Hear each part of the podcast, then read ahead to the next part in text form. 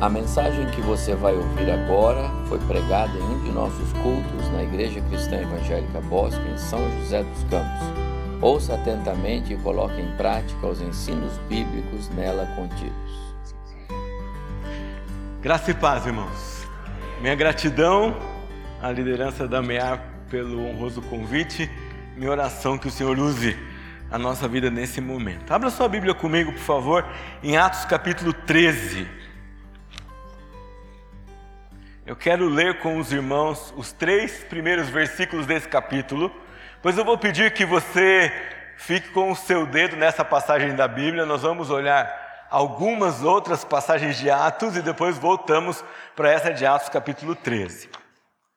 Assim mesmo como estão, podem me acompanhar na leitura do texto. Atos 13, os três primeiros versículos.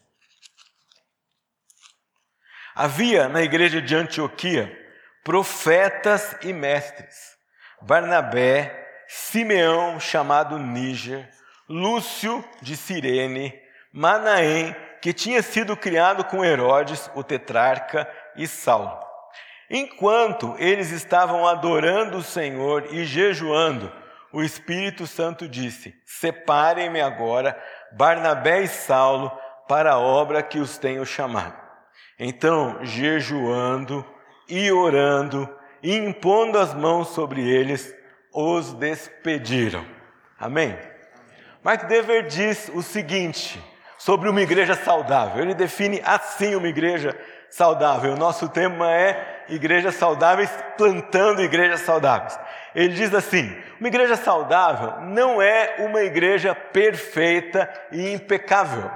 Ela não resolveu todos os seus problemas. Pelo contrário, é uma igreja que se esforça continuamente para ficar ao lado de Deus na luta contra os desejos ímpios e os enganos do mundo, de nossa carne e do diabo.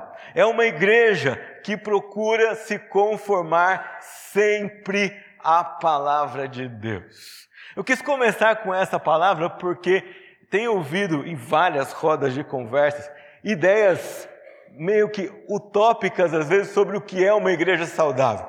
Padrões que são colocados que talvez sejam inalcançáveis por, por quaisquer um de nós, descrevendo uma igreja saudável como uma igreja que não tem qualquer problema ou como uma igreja que tem atingido todos os patamares de qualidade em qualquer área de sua vida e em qualquer ministério.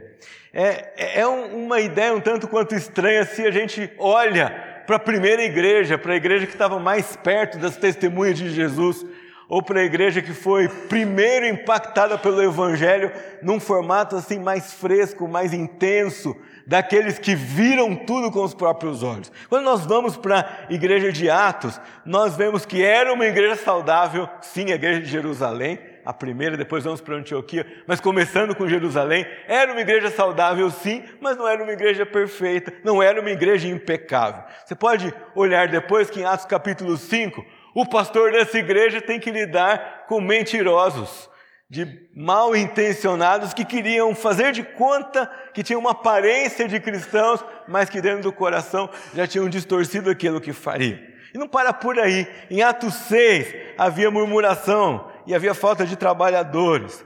Em Atos 12, 13, perdão, nós temos um missionário que desistiu do projeto missionário, voltou no meio do caminho.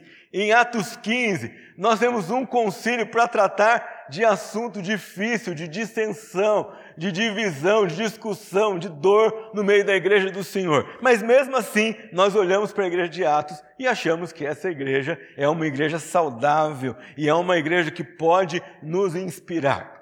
O texto bíblico mostra claramente para nós que nós podemos, com todas as nossas limitações e com todas as nossas imperfeições, se temos isso no coração de buscar saúde para nossa igreja, podemos ser igrejas saudáveis. E eu quero convidar você para, com isso em mente, olhar para mim, para Atos comigo, em Atos capítulo 13, para a história da igreja de Antioquia. Aqui em Atos capítulo 13, nós já não estamos mais em Jerusalém. Já não estamos mais na sede de onde toda essa igreja começou. Nós voltamos um pouquinho aqui em Atos capítulo 8 e 9, vimos que o Senhor trouxe sobre a sua igreja uma perseguição, uma aparente desvantagem, uma, uma aparente derrota na história da igreja, mas só aparente. Isso é uma lição que nós temos sempre que levar conosco. Na história da igreja do Senhor Jesus, aparentes derrotas são estratégias que ele está traçando para o crescimento do seu povo. E um grupo dessas pessoas que estava em Jerusalém, mas que por causa da perseguição é disperso por outros lugares, é o grupo que começa e que funda uma igreja em Antioquia. E se você nunca prestou atenção nisso, eles são gente impressionante. São cristãos da melhor qualidade que você pode imaginar e pensar. Abra comigo sua Bíblia em Atos capítulo 11 e você vai olhar alguns detalhes dessa história da igreja de Antioquia. Diz assim o texto: Os que foram dispersos a partir da perseguição que começou com a morte de Estevão se espalharam até a Fenícia, Chipre e Antioquia, não anunciando a palavra a ninguém que não fosse judeu. Alguns deles, porém, que eram de Chipre e de Cirene, vocês acabaram de ler aqui comigo Atos capítulo 13, que da liderança da igreja de Antioquia nós temos Barnabé, que era de Chipre, e nós temos aqui Lúcio de Cirene. Então, esse pessoal aí, eles foram até Antioquia e falavam também aos gregos, anunciando-lhes o evangelho do Senhor Jesus. Diz o texto ainda que a mão do Senhor estava com ele, e muitos crendo se converteram ao Senhor. E acontece algo bastante curioso. Todo aquele movimento em Antioquia chega aos ouvidos dos líderes da igreja de Jerusalém. E quando chega lá, o que é que eles fazem? Aquilo que toda liderança de igreja deve fazer. Precisamos fazer uma visita aos irmãos da igreja de Antioquia e saber exatamente o que está acontecendo lá, porque o burburinho sobre a história deles, sobre o que eles estavam fazendo, era grande. E então, a igreja de Jerusalém escolhe um dos seus pastores, um dos seus líderes mais proeminentes, e diz: Barnabé, nós temos uma missão para você. Você vai até a cidade de Antioquia e vai verificar como está a saúde espiritual daqueles irmãos que estão naquela igreja. Você vai chegar ali e vai ver o que está acontecendo. E se precisar, vai ajudar aqueles irmãos a andar conforme os ensinamentos do Senhor. E olhem comigo o que acontece no versículo 23. Quando ele chegou e viu a graça de Deus, ficou muito alegre. E exortava a todos a que com firmeza de coração permanecessem no Senhor. E aqui vem um detalhe muito importante sobre esse pastor porque era um homem bom, cheio do Espírito Santo e de fé. E muita gente se uniu ao Senhor. E olha o que acontece depois. Barnabé foi a Tarso e ele foi procurar quem? Saulo. Humanamente falando, o culpado de todo aquele movimento que havia, havia sido feito em Jerusalém. O, o, culpado por toda aquela desorganização de uma igreja que caminhava tão estruturada, tão bem, tão certinho. Mas esse pastor cuidadoso que foi cuidar dos irmãos de Antioquia também vai até Saulo, um novo convertido, apesar de conhecer muito da palavra de Deus, alguém que tinha acabado de chegar para a sua fé, que estava sendo discipulado por irmãos queridos. E há um detalhe sobre a igreja de Antioquia que deve chamar a sua atenção, que mostra para nós que era uma igreja saudável. Em Antioquia, os discípulos, pela primeira vez, foram chamados de cristãos. Em Antioquia, foi nesta igreja de Antioquia que aquele grupinho que aparentemente era uma dissensão religiosa, o que era discípulo daquele homem impressionante que passou na terra, foi identificado como um povo que tinha uma marca. Ele tinha a marca do seu mestre, a marca do evangelho daquele que tinha comissionado a cada um a marca de Jesus Cristo. E ali foram chamados de cristãos. Os convertidos de Chipre e de Cirene fizeram um barulho enorme naquela cidade. E é curioso que quando nós chegamos um pouquinho mais para frente dessa história no capítulo que lemos, são esses homens, os de Chipre, os de Cirene, os do norte da África e Saulo, que tinha sido trazido para Antioquia por Barnabé, que são constituídos como liderança dessa igreja tão saudável e tão especial que nós estamos estudando hoje à noite. Há uma outra, um outro sinal, um outro texto que mostra para nós como essa igreja era especialmente saudável. Está no versículo 29 e 30 do capítulo 11. Um pouquinho antes aqui havia Ágavo, o profeta, que previu uma grande fome na região de Jerusalém. E olha o que acontece com esses irmãos dessa igreja em Antioquia.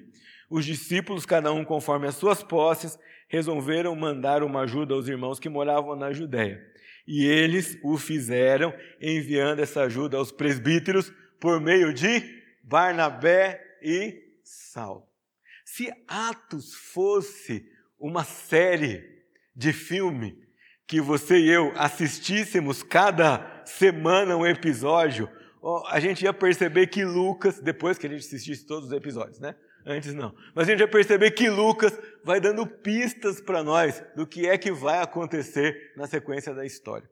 Barnabé vem cuidar da igreja, Barnabé busca Saulo. Os dois é que são responsáveis por levar essa demonstração de amor e carinho da igreja filha para a igreja mãe, apesar de ser do, das igrejas em volta terem sido geradas por perseguição, mas era a igreja mãe, o pessoal saiu de lá para pregar o evangelho em outros lugares, e daqui a pouco esse pessoal mesmo é que forma a liderança, os profetas e mestres na igreja de Antioquia, como nós acabamos de ler. E essa igreja traz para nós algumas marcas de uma igreja saudável que pode implantar outras igrejas saudáveis. E eu queria dizer para vocês que a primeira marca que eu vejo aqui nesse texto é liderança madura e espiritual. É uma marca de maturidade cristã no seio da sua igreja, quando os líderes constituídos por ela mostram toda a riqueza que o Senhor colocou naquele corpo de Cristo local por meio da sua igreja. Deus chama, traz para a igreja, e aqui constitui presbíteros e pastores de diversos contextos para a sua obra. Traz gente de outros lugares, forma gente nesse lugar. Dá tempo para que esse povo se torne maduro e seja a liderança da igreja local. Por que eu digo para vocês que era uma liderança madura? Porque eles são chamados no capítulo, versículo 1 do capítulo 13 de profetas e mestres. Ora, tanto um título quanto o outro não pode ser aplicado irresponsavelmente a qualquer pessoa. Alguém que é profeta é alguém que, quando fala, é reconhecido como alguém que fala em nome do Senhor é alguém que cuja palavra é recebida com autoridade, é alguém que quando traz uma mensagem traz direção, traz discernimento, traz decisão da parte de Deus. Profeta, alguém que tem relacionamento com Deus, alguém que já caminhou, que ouve e sabe transmitir a palavra de Deus. E a outra, o outro adjetivo que é dado a essa liderança é que eles eram mestres. Ninguém se torna mestre sem maturidade, ninguém se torna mestre sem caminhar. Estudar é bom. Alguns de vocês, como eu, gostam de estudar, mas não é fácil nem para quem gosta. Né? É prazeroso, mas custa se tornar mestre, estudar, dominar aquilo que você precisa lidar. Na nossa vida acadêmica, na nossa vida profissional, custa e no corpo de Cristo não é diferente. Não nos tornamos mestres porque simplesmente desejamos, nos tornamos mestres, porque caminhamos na igreja do Senhor Jesus, pela igreja do Senhor Jesus, aprendendo a palavra e ensinando a palavra. Portanto, era assim uma liderança madura, com domínio da palavra, como Paulo descreve, obreiros aprovados que não tinham que se envergonhar, porque manejavam bem a palavra de Deus. Gente que era reconhecida pela igreja local assim. Paulo, quando escreve aos Coríntios, diz a eles assim: importa que os homens nos considerem como ministros de Cristo e despenseiros dos mistérios de Deus. Um dos meus sonhos mais secretos quando eu era criança era colocar no meu carro, quando eu crescesse, um adesivo que o meu pastor tinha no carro dele. Né? Às quintas-feiras à tarde a gente saía para visitar pessoas com ele e na brasilinha dele tinha um, no vidro assim um adesivo com um brasão, eu lembro disso até hoje, e estava escrito lá ministro do evangelho.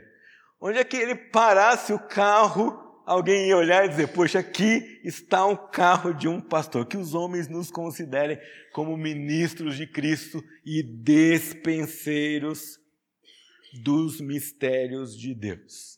Essa primeira marca dessa igreja madura fala a todos nós como igreja, mas fala especialmente a nós, pastores, e aqueles que são colocados conosco, presbíteros na igreja, para pastorear a igreja conosco. A saúde da igreja passa pelo exercício de liderança espiritual, de liderança firme, de liderança que ouve a voz de Deus, de, de liderança que não titubeia diante dos absolutos do Senhor na palavra para responder às indagações que são trazidas até eles pelo seu povo.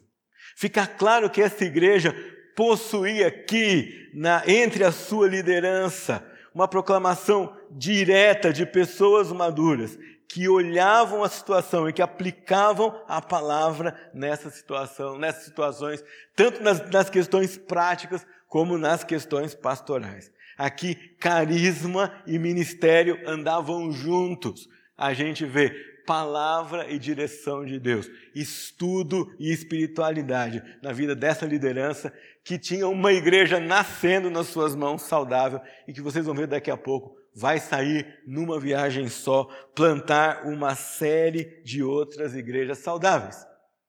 O curioso é que todos esses líderes, profetas e mestres colocados aqui nesse texto não são antioquianos ou não são de Antioquia, são gente de fora.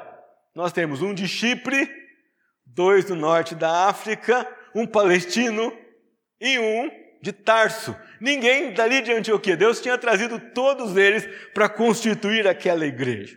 Queria que você olhasse comigo rapidamente para cada um deles. Eu tenho aqui o primeiro, não sei se talvez o mais experiente, o presidente daquela igreja, quem sabe, era Barnabé, líder maduro, exemplar, paciente, experimentado. Ele estava lidando com questões pastorais na igreja de Jerusalém desde o começo. Ele presenciou a, toda a empolgação no começo e toda a luta que veio depois. Demonstrou seu amor por Saulo, demonstrou seu amor a servir a igreja de Jesus sem fronteiras era piedoso, tinha bom testemunho dos de fora, era reconhecido como homem cheio do Espírito Santo e de fé. Há um outro Simeão de Níger, o que indica que ele era um africano aqui. Alguns estudiosos acreditam que esse Simeão foi o mesmo Simão que ajudou Jesus a carregar a cruz na hora da sua crucificação. E se realmente foi, você pode pensar comigo que experiências e que memórias tinha esse homem do seu encontro com Jesus. Presenciar o sofrimento e dividir com o Cristo que morreria esse sofrimento na própria pele. Era um privilégio que ele agora, como líder na igreja desse Jesus, comissionado por ele, tinha o privilégio de testemunhar e de contar aos outros. Há também aqui Lúcio de Cirene. Alguns dizem que Lúcio aqui é Lucas, o próprio escritor do Evangelho. Outros vão dizer que era aquele irmão que Paulo saúda na sua carta aos Romanos, Lúcio. Tanto um quanto o outro são líderes discipulados por esses homens de Deus que dão fruto em outras igrejas locais. Nós temos também Menahem, um palestino, seu nome no hebraico significa o que consola ou o que traz consolação. Esse era alguém do meio político, da classe aristocrática, alguém que foi criado com Herodes. O Herodes aqui é Herodes Antipas. Ah, não Herodes o Grande, mas o outro Herodes que herda uma parte do governo depois que o seu antecessor se vai. Uma pessoa influente, de ascendência real, mas cristão. Alguns acreditam que todo o contexto que Lucas recebeu aqui, da igreja, sobre a história, a, toda, toda a descrição política que ele faz aqui, foi enriquecida pelo entendimento de mundo que Menahem tinha e, com, e que compartilhava com ele. O último da lista Talvez se você e eu fôssemos organizar essa lista de líderes, nós o colocaríamos como primeiro. E na minha lista ele seria o primeiro, mas aquele é o último, Saulo, mencionado aqui pelo seu nome hebraico. A convite de Barnabé tinha ido àquela igreja como mestre quando o trabalho era pesado demais para um só. Um comentarista diz assim sobre ele: entre os veteranos em Antioquia, com admirável modéstia, Saulo estava contente com o lugar mais inferior, ou com o lugar mais humilde entre a liderança daquela igreja. Uma igreja saudável tem liderança madura e espiritual. Como é que você consegue ou percebe isso? O texto diz para nós no versículo 2 ainda: enquanto eles estavam adorando, servindo, trabalhando para o Senhor e jejuando, o Espírito Santo disse. Uma igreja voltada para uma espiritualidade do dia a dia, uma liderança voltada para as questões mais básicas da vida cristã, conhecer o Senhor por meio do serviço da palavra e da oração. A segunda marca que eu vejo aqui nesse texto, além de uma liderança comprometida e espiritual, é obediência e compromisso, tanto por parte da liderança como por parte da igreja. Não dá para ser obediente sem discernimento e entendimento espiritual, porque nós não podemos obedecer ordens que nós não entendemos. Então, obediência pressupõe comunhão com Deus e espiritualidade. E essa liderança também promovia isso no meio do seu povo, tanto no final do capítulo 11 quanto no começo do capítulo 13, o texto deixa claro para nós que esse, esse grupo de líderes servia a Deus na sua igreja local, promovia oração na sua igreja local, promovia jejum na sua igreja local, promovia adoração e serviço na sua igreja local. E assim, dava a essa igreja condições de ser obediente e de, e de desenvolver compromisso. A palavra traduzida aqui na minha versão como adorar ao Senhor talvez na sua como servir ao Senhor, ela é usada no Novo Testamento para descrever uma série, uma ampla gama de serviços desenvolvidos no contexto do corpo de Cristo. Tanto os serviços de culto quanto os serviços ministeriais ou os litúrgicos, tanto na igreja aqui como na igreja em Jerusalém. O compromisso se dá e a gente percebe que ele existe aqui por uma coisa muito importante. Esse povo era um povo presente na vida da sua igreja local. Presença que gerava constância a serviço da igreja local. Nós não podemos ter obediência e compromisso na igreja se nós não estamos nela. Aqui nós temos um grupo de líderes que influenciava a sua igreja, que estava presente em condições de se fazer obediente. Essa é uma questão tão básica que ela ela está em vários aspectos da nossa vida. Primeiro dia que você foi na escola, alguém chamou o seu nome, o que, que você respondeu? Presente. Estou aqui. Começa estando em um determinado lugar, começa estando na igreja. Mas o compromisso também aqui é visto pela imediata obediência, uma vez que foi compreendida a vontade de Deus para aquele povo. Não houve nenhum sinal de hesitação esse povo ouviu o Senhor e havia neles uma confiança absoluta na soberania e na sabedoria do Deus que os mandava separar dois dos seus líderes mais proeminentes para enviá-los a um projeto de plantação de igreja. O verbo aqui no texto grego mostra para nós uma ênfase muito clara e muito contundente. Quando o Espírito diz separai, isso demandava uma resposta imediata. Não era uma suposição, não era uma sugestão, era uma ordem e uma ordem para ser cumprida naquele momento e naquele instante. Talvez alguns de nós, na pele da igreja de Antioquia, ficasse um pouco em dúvida, não é? Poxa, a gente está reunido orando e de repente o Senhor pede que nós enviemos para um outro projeto, para plantar outras igrejas, dois dos nossos melhores quadros, dois dos nossos melhores pregadores, dois dos nossos melhores professores. Talvez a gente diria assim: poxa, será que nós ouvimos direito? Será que é isso mesmo? São esses dois que nós temos que deixar ir? um professor excelente que sabe tudo de teologia como Saulo e um pastor piedoso. Esses dois se completavam como uma equipe pastoral é, dos sonhos, né?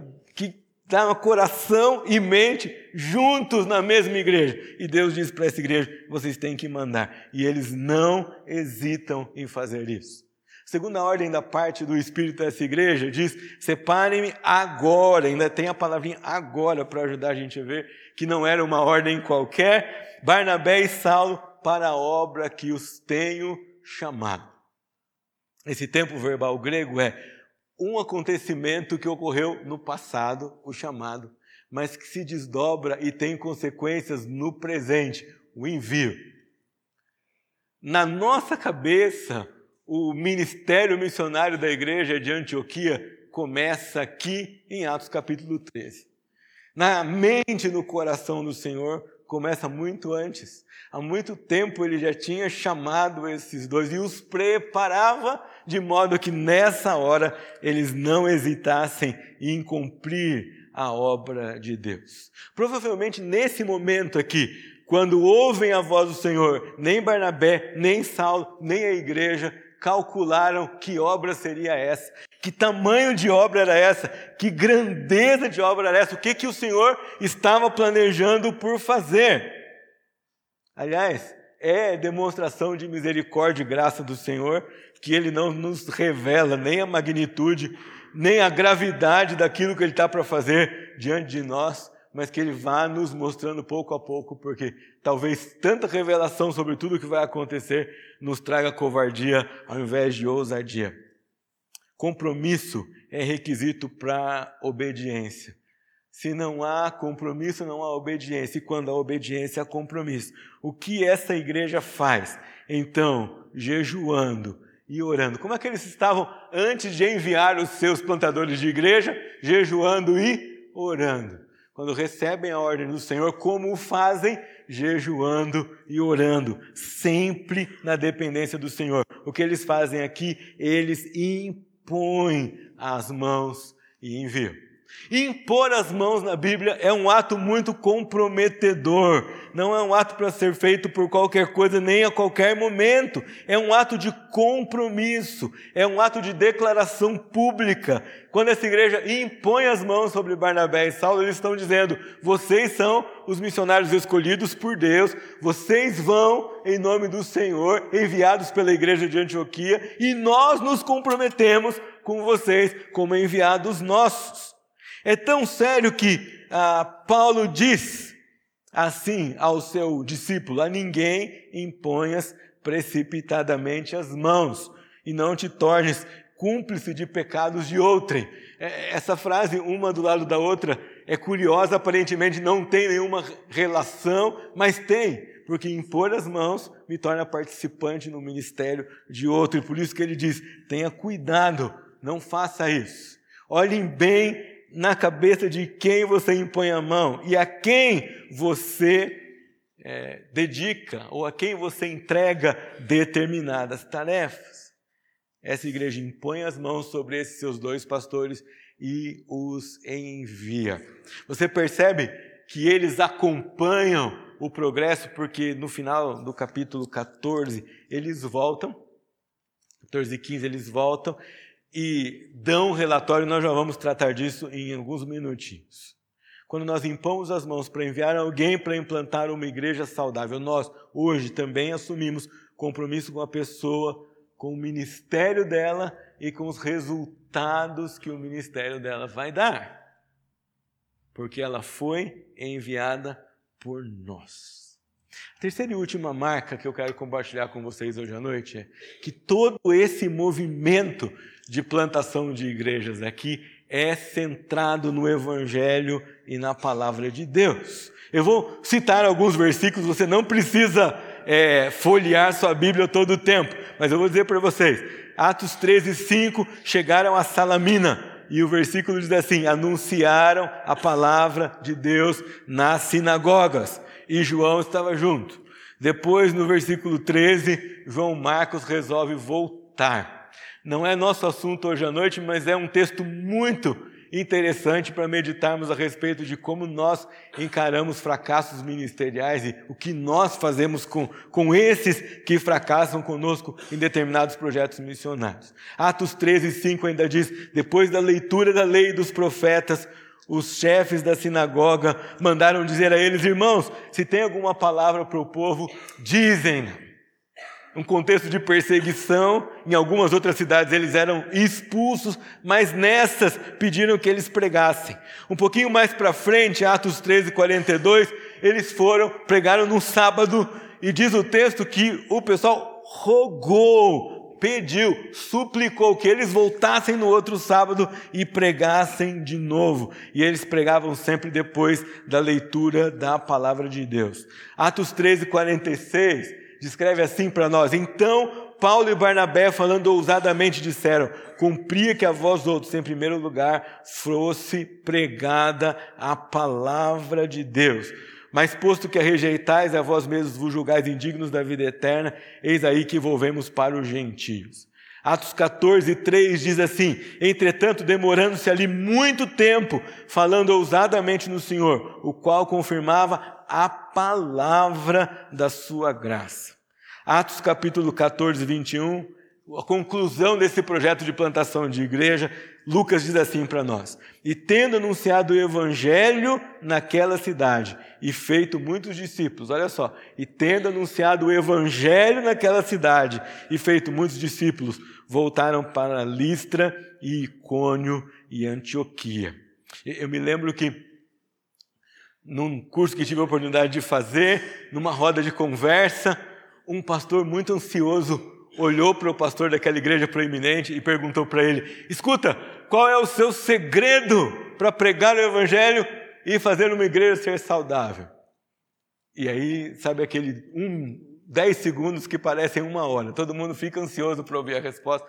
E ele olhou para nós e disse assim: pregue o evangelho fielmente por uma ou duas décadas. E aí é, você vê a cabeça de todo mundo vem aqui se baixando, porque é, é assim que o Novo Testamento faz.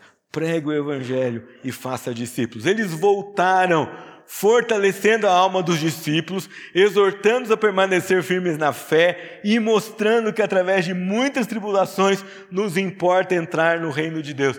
Irmãos, versículo 23 tem algo muito interessante. O que é que eles fazem com as suas igrejas filhas? Diz assim: promovendo em cada igreja a eleição de presbíteros. O que, é que eles tinham na igreja deles em Antioquia?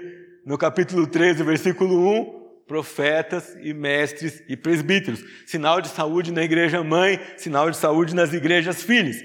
E depois de orar com jejuns, o que eles tinham na igreja, em Atos capítulo 13, versículo 1, oração, jejum e serviço. Saúde na igreja mãe, saúde nas igrejas filhas os encomendaram ao Senhor em quem haviam crido. O modelo de saúde que experimentavam na igreja de Antioquia era o modelo de saúde que foram plantando em cada nova igreja no seu progresso, no seu projeto missionário. A viagem termina com esses homens dando relatório à igreja de Antioquia. Atos capítulo 14, 27 e 28 eles, o texto diz assim: ali chegados, reunida a igreja, de novo, no contexto da igreja local, relataram quantas coisas fizera Deus com eles e como abrira aos gentios a porta da fé. E permaneceram não pouco tempo com os discípulos. Se nós queremos ser igrejas saudáveis, nós teremos liderança madura e espiritual nós teremos igrejas obedientes e comprometidas. Nós teremos igrejas que sentam toda a sua estratégia na pregação do Evangelho e da palavra. E são essas marcas que vão trazer frutos de igrejas mães e filhas saudáveis. Nesta noite, queria perguntar para você: estamos como igrejas cristãs evangélicas do Vale do Paraíba dispostos a sermos como igreja de Antioquia? Estamos nesses 118 anos prontos a continuar levando o desafio de pregar o Evangelho, mas de desenvolver em nossas igrejas saúde, de maneira que cada vez que plantemos uma nova igreja, geremos saúde por meio de gente que confia no Senhor, que cresce na palavra do Senhor e que prega a palavra do Senhor. Eu oro que, a começar em mim, a nossa resposta seja sim, é isso que nós queremos. Sim, é isso que nós vamos fazer. Sim, é essa a nossa resposta à palavra de Deus. Que o Senhor nos abençoe.